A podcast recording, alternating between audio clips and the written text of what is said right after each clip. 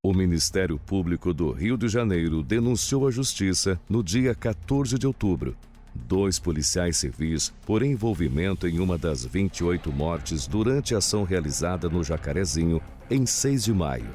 A denúncia foi oferecida pela Força Tarefa do MPRJ, que atua nas investigações das mortes e demais delitos ocorridos nessa operação. Em coletiva de imprensa na sede do MPRJ, membros do Parque Fluminense explicaram a denúncia apresentada pela Força Tarefa Jacarezinho MPRJ. Nós conseguimos concluir uma investigação e oferecemos uma denúncia hoje de manhã que ainda está sob apreciação do Poder Judiciário.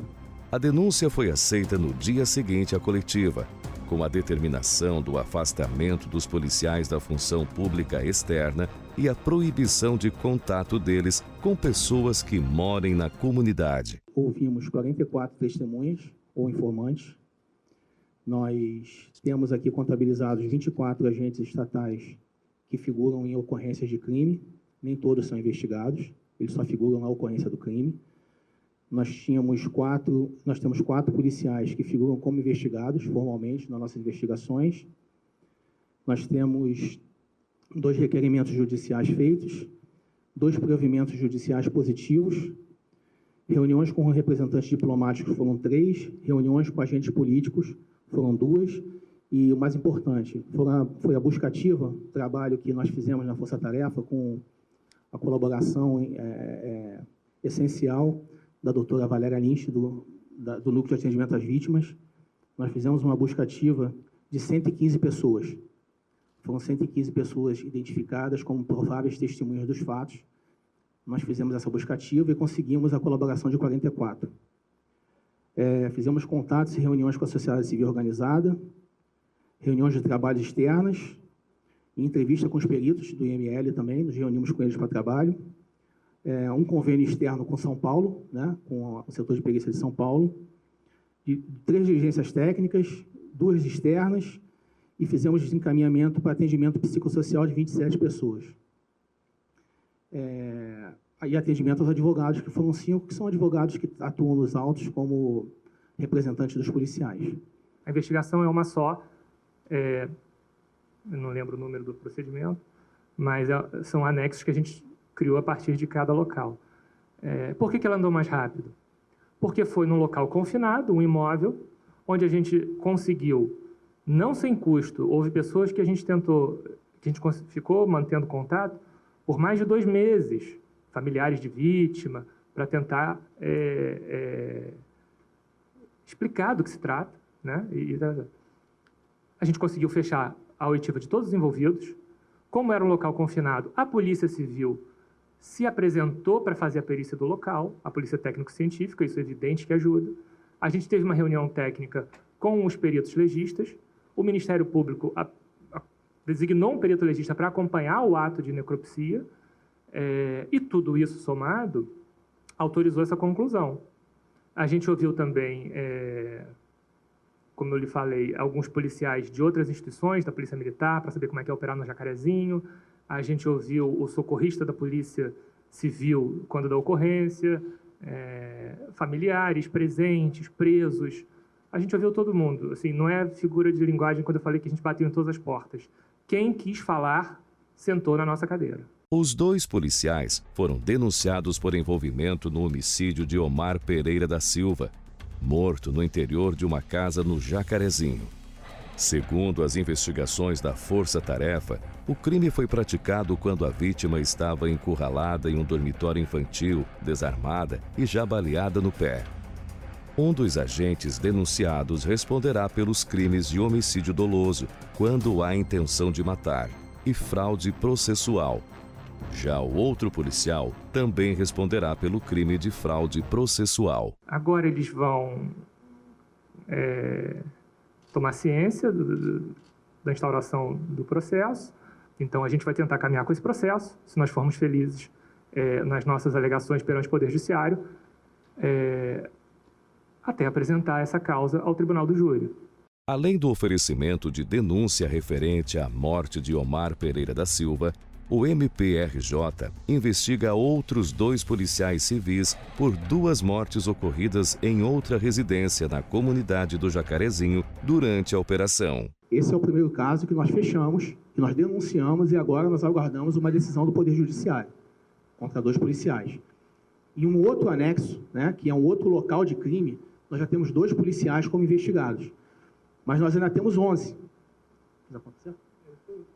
Ainda temos 11 locais de crime onde nós temos é, é, é, que avaliar, coletar provas para verificar se outros policiais serão considerados investigados ou não. Então, nós temos ali 13 locais de crime, né, contando com o, homicídio também do policial. Em todos esses locais, nós vamos verificar quem são é, é, é, as pessoas que efetivamente praticaram algum crime né, a partir do momento que nós conseguimos colher essas provas. Eles estão sendo investigados para saber se a tese que eles alegam, que é confronto é, com excludente de licitude, com legítima defesa, se essa tese se sustenta. Né? Esses outros investigados. É... Quando a gente fala investigados, é porque a gente não fechou a questão. Né? Então, assim, todo o cenário, de fato, desses outros dois está sendo apurado. É... no frigir dos ovos, a questão é, é, é muito semelhante nesse ponto. Os policiais alegam que a reação deles foi legítima e a gente está apurando se essa legitimidade se comprova a partir dos elementos de convicção que a gente tem. A Força Tarefa Jacarezinho também está apurando os demais 11 locais com vítimas fatais durante a operação. De acordo com os promotores de justiça responsáveis pelo caso, as 28 mortes registradas na operação, incluindo a do policial André Frias, estão sendo analisadas. Uma investigação dessa magnitude não tinha condição de ser desenvolvida em bloco. Cada local de crime conta uma história, cada local de crime tem a sua peculiaridade. Quem for mais perspicaz vai perceber que essa investigação é bem peculiar num ponto. A gente não está buscando o autor de um crime. Os policiais apresentaram a ocorrência. A gente já sabe quem atirou. A gente está buscando a dinâmica dos fatos. Em vários locais nós estamos tendo uma dificuldade muito grande em conseguir é, é, arregimentar testemunhas. As pessoas elas se negam a depor, elas têm muito medo tanto do narcotraficante da, da comunidade, como também, é, eventualmente, de uma retaliação de algum policial. Elas têm esse medo e elas preferem não se envolver com isso.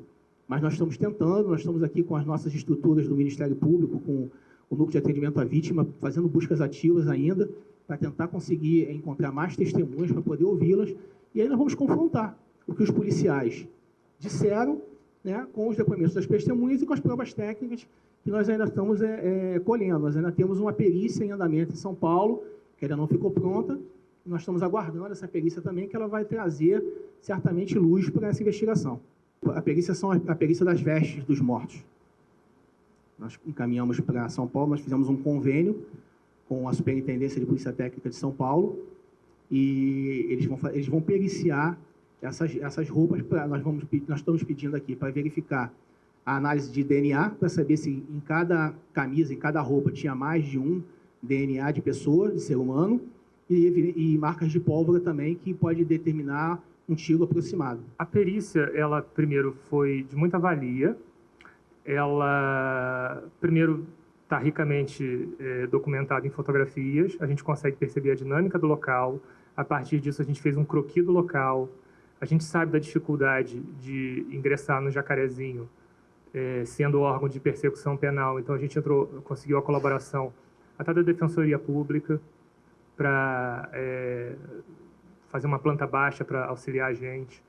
É, alguns locais, de fato, a gente entrou em contato com as pessoas e pediu para é, compartilhar o dado de localização do celular para a gente tentar montar um, um mapa assim da distância para ver como é que foi e como é que não foi.